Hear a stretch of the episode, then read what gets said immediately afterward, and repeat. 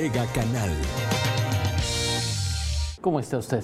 Muy buen día, le agradezco que nos acompañe en este primer corte informativo de Mega Noticias Colima. Gracias por acompañarnos, ya lo sabe, estamos transmitiendo totalmente en vivo para usted a través del canal 151 de Megacable, también estamos en Facebook Live, ahí nos encuentra como Mega Noticias Colima, tiene todos, todos, todos, todos nuestros contenidos, videos, notas, todo lo que producimos ahí está.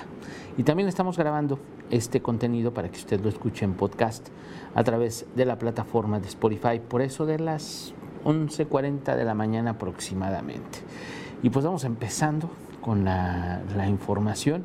Fíjese que desde la semana pasada que hemos abordado los temas educativos, pues todavía a estas alturas usted no me va a dejar mentir. La Secretaría de Educación Pública del Estado pues nos ha dejado con las grandes incógnitas. Uno, el tema de las cuotas. Hay muchos papás responsables que, bueno, pues quieren saber si va a haber cuota, no va a haber cuota, qué va a pasar. No sabemos todavía qué va a ocurrir con esto. Y el tema de los útiles escolares. Ya, afortunadamente, muchos maestros se han puesto en comunicación con los padres de familia, ya están armando sus grupos de WhatsApp, han distribuido incluso, fíjese, hay algo, algo interesante que está pasando, y es que no sé si sea por determinación de las escuelas o por determinación de la Secretaría de Salud o por determinación propia de los maestros o, o qué pase, porque ni siquiera, ni siquiera eso se ha dignado informar la Secretaría de Educación, ¿eh? la Secretaría de Educación Pública. Ni siquiera eso se ha dignado informar la Secretaría de Educación en el Estado. Y es que eh, los padres de familia están recibiendo formatos para saber con qué herramientas cuentan para el siguiente ciclo escolar. ¿De qué herramientas hablamos? Internet, eh, teléfono, computadora, eh, tipo de celular. ¿Cuáles son las herramientas, las herramientas con las que cuentan las familias para la educación a distancia? Le digo, no sé si lo estén haciendo los maestros por su cuenta o por orden de los directivos o por orden de la Secretaría de Educación, le digo, pero ni siquiera eso se ha hecho público, lo manejan con un secreto la Secretaría de Educación y pues nada más le informan a los, a los medios que no, que no preguntan a sus, a sus medios favoritos, imagínense nada más qué clase de información tenemos todos. Entonces, en medio de la opacidad es como está avanzando las cosas. Y sin tomar en cuenta que ya el próximo lunes es cuando en educación básica regresan a clases los niños. Estamos hablando de 130 mil niños en Colima, nivel primaria, preescolar, primaria y secundaria. Imagínense nada más la cantidad de alumnos que estamos hablando. La desigualdad de la que ya le hemos hablado aquí en Mega Noticias, que también, bueno, pues está verdaderamente, es un tema verdaderamente delicado y que, bueno, pues deben de tomar en cuenta los maestros y que le digo, parece, parece que ya están tomando en cuenta con estos formatos que, bueno, pues deben ser muy útiles para ellos. ¿Por qué? Porque le preguntan si tiene computadora, si tiene acceso a WhatsApp, si tiene acceso a Internet limitado, ilimitado, cómo está su situación en su casa, para saber entonces con esto si los maestros llegan a saber exactamente cuál es la situación de cada niño, pueden decir, bueno, pues en mi grupo son 35 niños, de esos 35, tantos están en tal situación, tantos en tal situación y tantos requieren una atención especial porque no tienen el acceso a nada de esto. Entonces ya sabrán los maestros cómo distribuir sus, sus horarios, cómo distribuir su trabajo, cómo distribuir sus tareas, de qué se tienen que acercar ellos además en qué se tienen que capacitar además para poder hacer frente a esto, a cada grupo. Si va a ser una situación muy particular, que sería más fácil saber y entender si la Secretaría de Educación hiciera público los planes, qué van a hacer, cómo le van a hacer. No son secretos de Estado. Créame que no son secretos de Estado. Y lo mismo pasa, por ejemplo, con los, con los útiles escolares toda esta semana pues se, pregunta cuál es la situación, qué ha pasado, cuándo se va a dar a conocer. La Secretaría de Educación no ha informado absolutamente nada. A nosotros, a Mega Noticias, no nos han informado absolutamente nada, no han llegado comunicados, no sabemos nada. ¿Cuándo? Pues ya deberíamos de tener a ver cómo va a estar, qué va a pasar, los padres de familia tienen que saber esto, el tema de los canales, lo informa la, Secretaría de Educación Pública del Gobierno Federal, pero nada se rebota al Estado. Aquí el Estado no informa absolutamente nada, todo, le digo, todo lo trabajan en opacidad, todo lo trabajan en secreto, y pues obviamente lo que vamos a tener la semana que entra pues va a ser un descontrol. ¿Qué pasa? el tema de los útiles escolares. Los papás preguntan, bueno, pues es, un gasto fuerte. Realmente es un gasto fuerte. Y muchos papás pues se abstienen de comprar, se abstienen de muchas cosas para guardar, a ver, no, no sabemos de cuánto, de cómo va a llegar el golpe, ¿no? Porque así, así lo dice. Entonces, no sabemos de cómo va a ser. Entonces nos vamos esperando a ver qué informa qué informan los maestros, qué informan los directivos, qué informa la Secretaría de Educación. Y ya estamos a miércoles. Estamos a menos de una semana, estamos a unos días de empezar el nuevo ciclo escolar y todavía quedan muchas, muchas, muchas dudas. Ya las iremos aclarando, invariablemente las iremos aclarando, con lo que nos digan o con lo que nos informen o con lo que nosotros investiguemos. Y nosotros le iremos diciendo a través de Mega Noticias porque la información es muy importante. La información, la autoridad ya debería de saberlo, la Secretaría de Salud debería de saber que la información sirve para tomar decisiones. Y si no tenemos información, ¿qué quieren que decidamos? ¿Cómo quieren que actuemos? ¿Cómo quieren que nos enfrentemos con los problemas que tenemos? ¿Cómo quieren que los resolvamos si no tenemos información? Así de sencillo, ¿eh? Así, así de sencillo.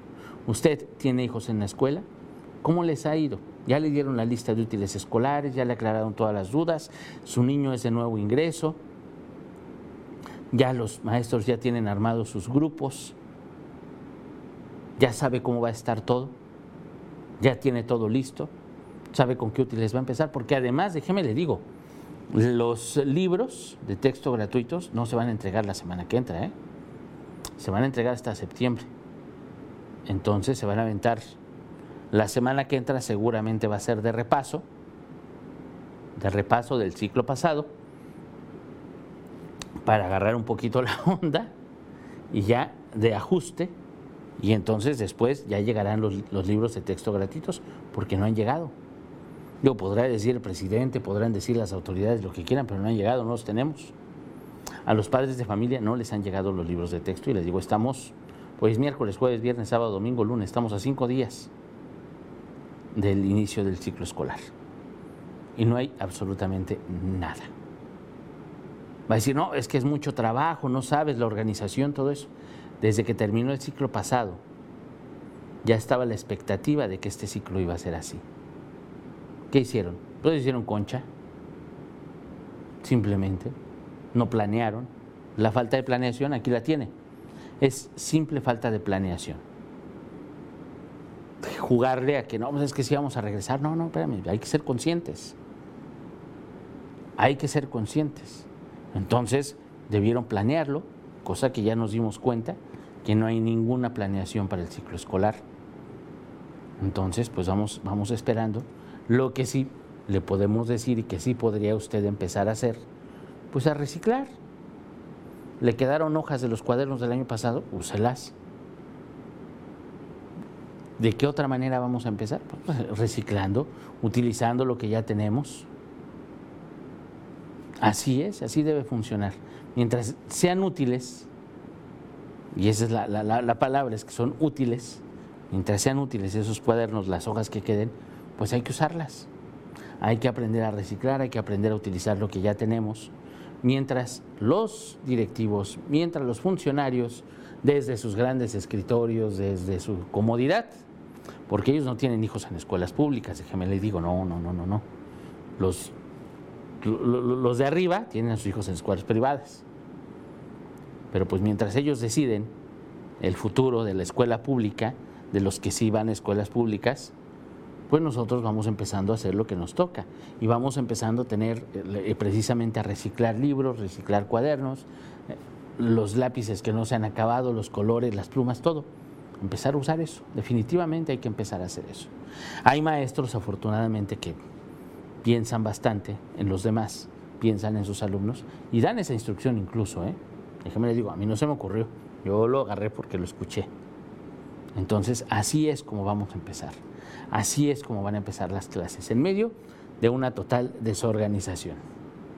Eso sí se lo puedo anticipar. ¿eh? Déjeme, déjeme, le digo que van a empezar desorganizados, como si empezara apenas la pandemia, cuando ya llevamos varios meses, el último trimestre del ciclo, desde el ciclo escolar 2019-2020 fue a distancia. Ese último trimestre fue a distancia y parece que no aprendimos absolutamente nada. Parece que la Secretaría de Educación Pública no aprendió absolutamente nada, ni del gobierno federal ni los estados, porque están haciendo planes como si no tuvieran idea de nada, cuando ya debieron de prever. Le digo tan sencillo, en el tema de los útiles escolares, pues obviamente no va a ser el mismo material yendo a la escuela que en la casa. No es, no es igual. Y eso debieron de preverlo con meses de anticipación. Y parece que no. Los de los estados, en los estados, incluyendo Colima, y claro que incluyendo Colima, pues esperaron a ver qué decidía el gobierno federal. Y ya que el gobierno federal diera una instrucción, ah, entonces ya vamos atrás del gobierno federal, pero muy atrás, porque no hay información para los papás, no hay información para los maestros, no hay información para nadie. Como si la información no fuera importante, como si, no, como si el no saber fuera lo mejor el taparnos los ojos, el cerrar los oídos, el no hacer nada. Como si eso fuera lo mejor para, la, para los demás, cuando la realidad es que no, al contrario. Porque ahí los tienen los papás en medio de la incertidumbre y ya nos preguntan y tenemos llamadas todos los días en los diferentes espacios, en nuestras redes sociales, tenemos mensajes, qué va a pasar con los útiles escolares, qué va a pasar con el ciclo, qué va a pasar con esto, qué va a pasar con otro, porque pues no hay, no hay información precisa, no hay información clara, no hay información concreta sobre este tema. Créame que vamos a seguir preguntando, vamos a ver, le vamos a ir diciendo, conforme vaya dando la información, la Secretaría de Educación Pública, porque créame que sí les hemos preguntado, que bueno, pues parece que no, no, no les ha importado mucho realmente responderle a la ciudadanía. Pero nosotros vamos a seguir insistiendo. Pero de verdad, así es como están las cosas en este, en este momento. Y mire, antes de irnos con mi compañero Manuel Pozos, vamos al tema, a los datos, a los datos de COVID-19 en el Estado. Ayer la Secretaría de Salud, ayer la Secretaría de Salud de la entidad, bueno, pues reportó reportó la cantidad de casos que van hasta este momento. La situación, pues usted ya la sabe, estamos en semáforos rojos, tanto en el Estado como en la Federación, que eso no cambia absolutamente nada. La verdad es que los semáforos parece nada más son, son, eh, son cuestiones políticas, son medidores políticos, nada más, esos son los semáforos, que bueno, pues en la práctica no nos sirven absolutamente de nada. En las leyes, bueno, pues ¿qué le digo? Se aprueban leyes eh, nuevas, se aprueba ya la ley que regula el uso de cubrebocas, pero bueno, pues los ayuntamientos todavía tienen que hacer bastante, bastante, bastante eh, chamba, todavía les falta muchísimo por hacer, entonces pues imagínense. Y mire, fíjese nada más cómo son ¿Cómo es, cómo es tramposo el gobierno del Estado? y justo, justo lo, vi antecitos del noticiero, pero ahorita le, voy a contar lo que me encontré. El día 15, hoy estamos a 19, hoy es 19, ¿verdad? Hoy estamos a 19. El día 15, el sábado 15 de, de agosto, se publicó en el periódico oficial del Estado el reglamento del uso de la ley, perdón, la ley eh, del uso de cubrebocas. El día 15, fíjese nada más.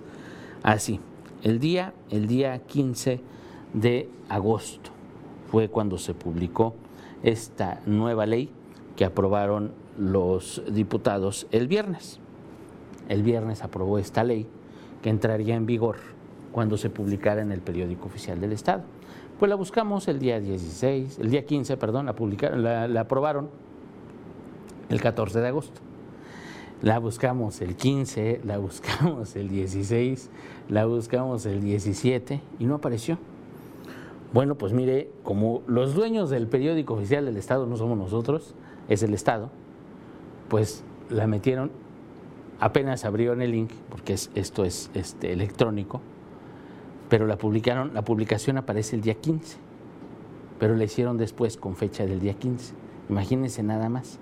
Obviamente eso no debería de hacerse, pero le digo, como los, los, los dueños, los dueños del, del, del negocio no somos nosotros, esa es la realidad, y nosotros pues estamos, estamos nada más para ver lo que publican las autoridades. Bueno, pues el día 15 de agosto ya se, se publicó en el periódico oficial del Estado, así nada más, la ley, la, la, la ley de regulación del uso de cubrebocas. Así que pues ahí tiene, ya está esto publicado. Entonces, este, pues ya debe de empezar, debe de empezar a aplicarse, los ayuntamientos ya deben de tomar esto en cuenta para los, eh, los permisos, los permisos comerciales, los permisos de negocios que otorguen con estos nuevos lineamientos, las multas, las sanciones, que le digo, ya los semáforos pues nada más son un, un motivo político, son realmente cuestiones políticas, esto de los semáforos.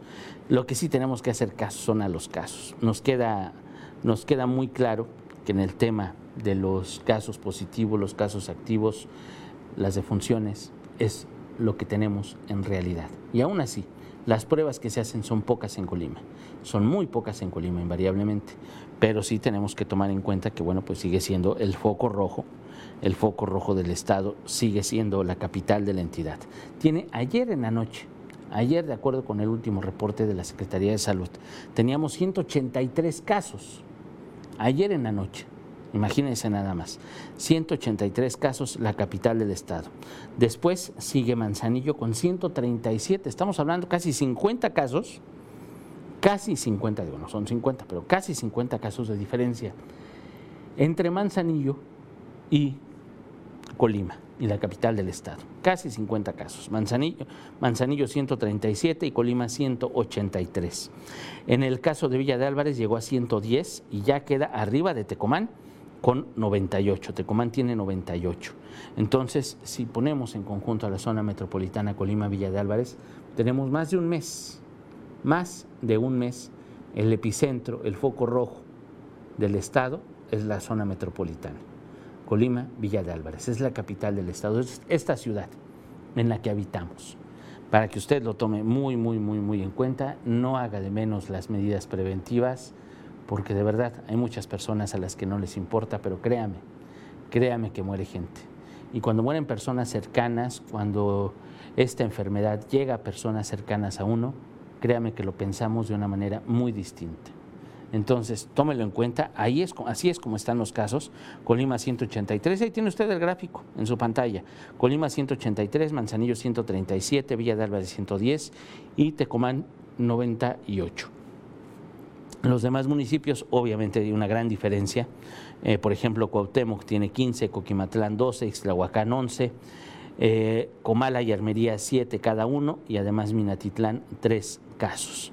Obviamente, pues estos seis municipios no tienen nada que ver con los otros cuatro. Así de sencillo. Sus políticas han sido distintas, sí, son municipios más pequeños, como usted quiera, pero algo está pasando, algo se han hecho bien, que no se han disparado.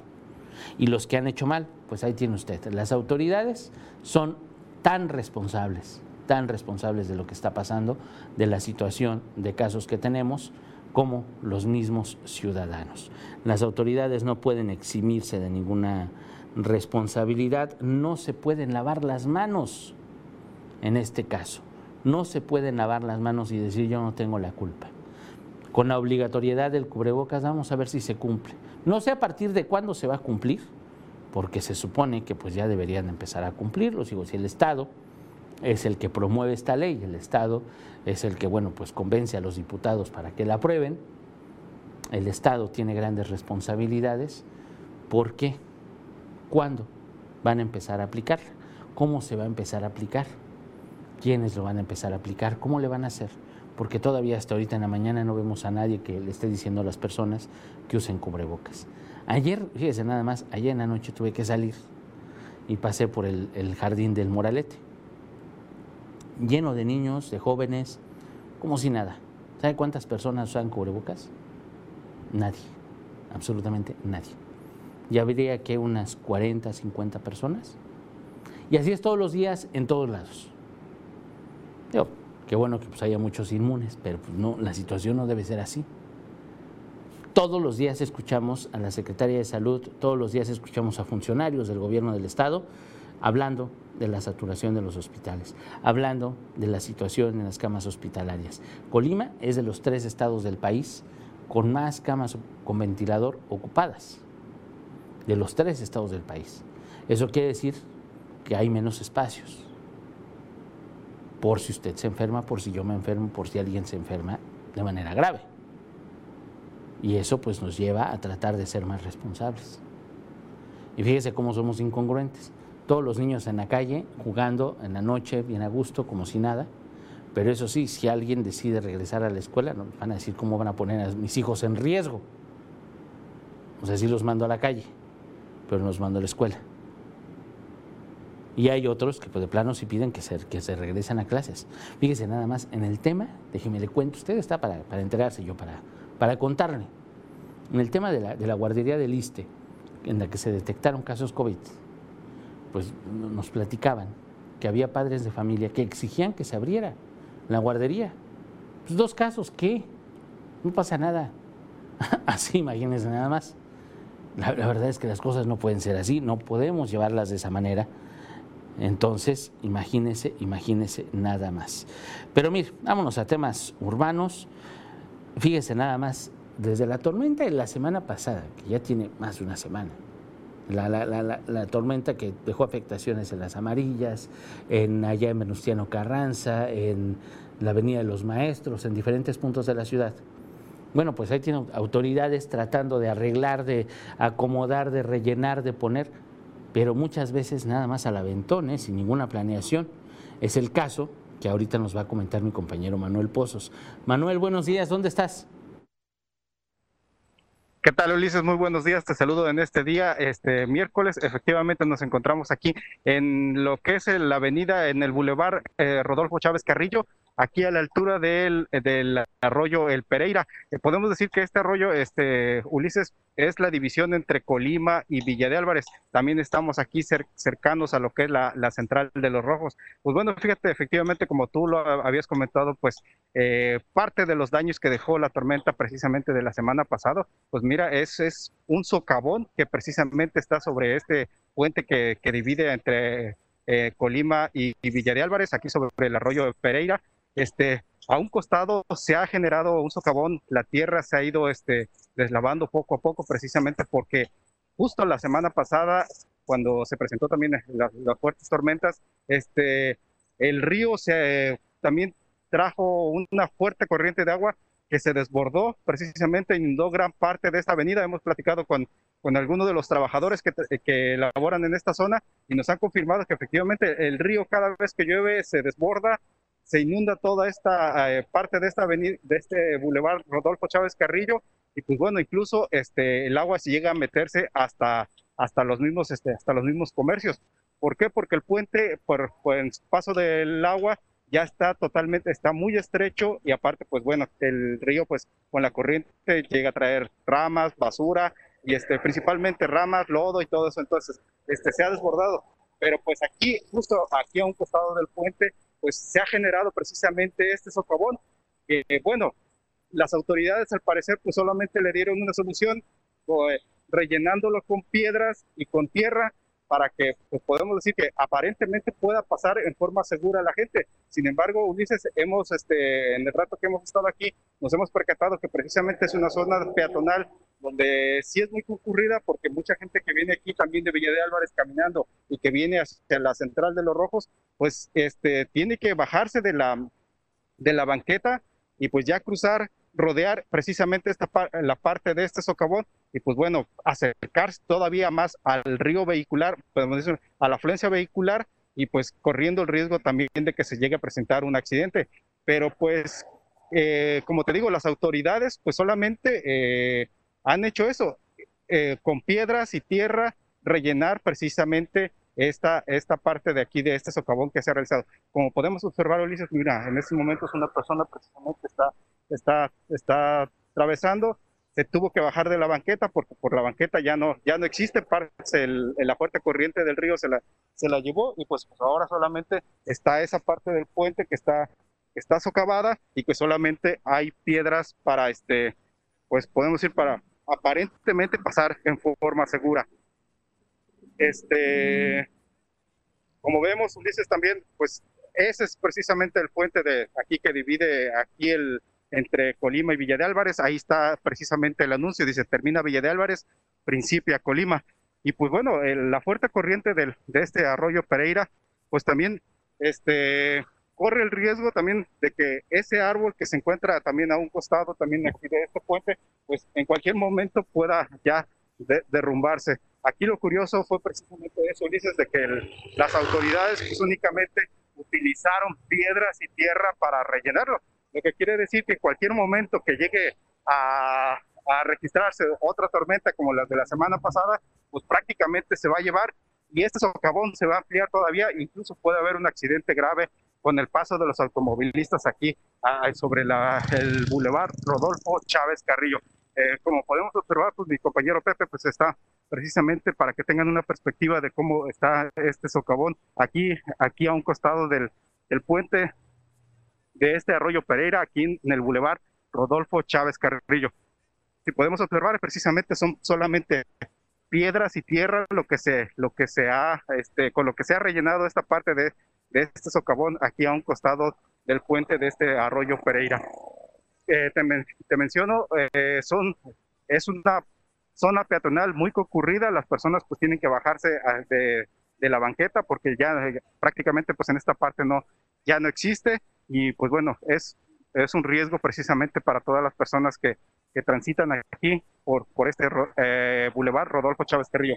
Vemos una vez más, pues en estos momentos hay unas personas están atravesando y pues bueno, eh, esa, esa parte de tierra y lodo de, y piedras no está fija, Ulises, está solamente ahí sobrepuesta y pues podemos decir que fue la, una, la única este, condición de seguridad que pudieron hacer las autoridades para solucionar este problema aquí en los límites de Colima y Villa de Álvarez sobre el bulevar Rodolfo Chávez Carrillo. Ulises.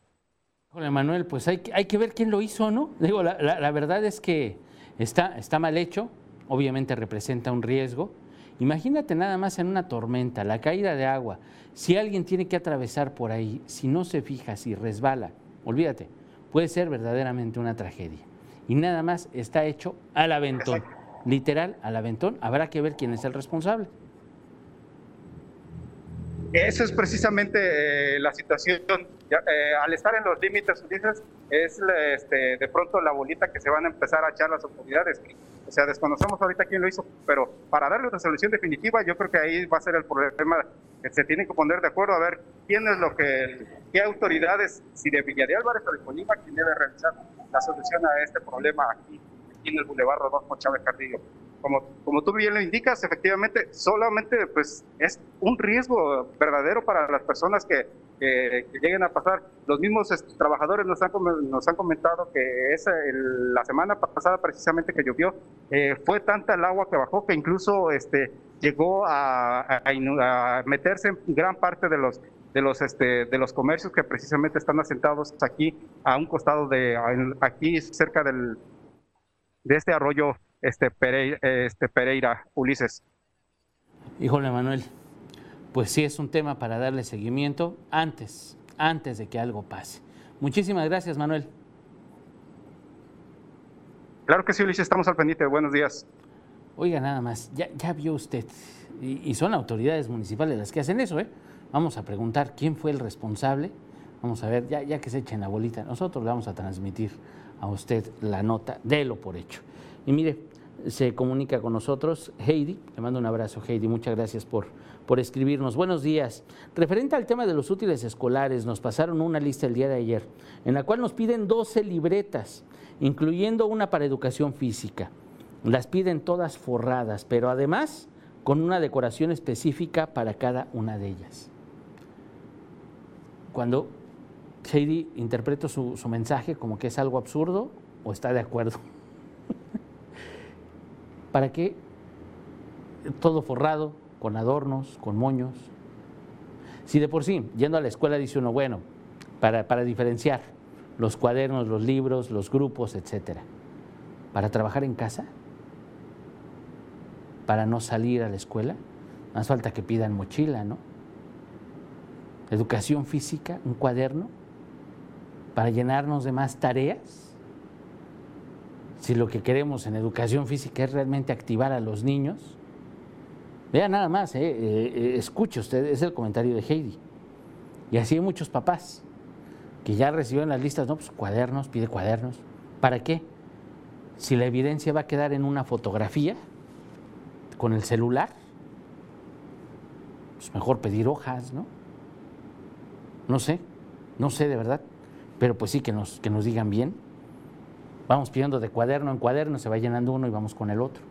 No sé, pero sí deben de pensar bien los maestros. Sí debe tener un criterio muy claro la Secretaría de Educación Pública del Estado. Y de verdad que no existe un criterio claro. No hay información completa para los padres de familia, no hay información completa para los maestros, no hay información completa para nadie. Y ahí tiene usted el mensaje de Heidi. Eso es lo que pasa, eso es lo que empieza a pasar. Así es como va a empezar un ciclo escolar sin pies ni cabeza. Imagínense nada más. Pero bueno, nosotros le iremos diciendo aquí en Mega Noticias. Vamos buscando qué se puede hacer. Vamos le seguimos preguntando a la Secretaría de Educación. Invariablemente usted lo por hecho. Pero vayas haciendo la idea de que, de que las cosas no están nada sencillas. Y cuando improvisan 15 a las 12, aquí está lo que puede pasar. Le agradezco su atención, yo lo espero a las 3 de la tarde, a las 7.58 de la noche, mi compañera Dinora Aguirre Villalpando. Tenga usted muy bonito día.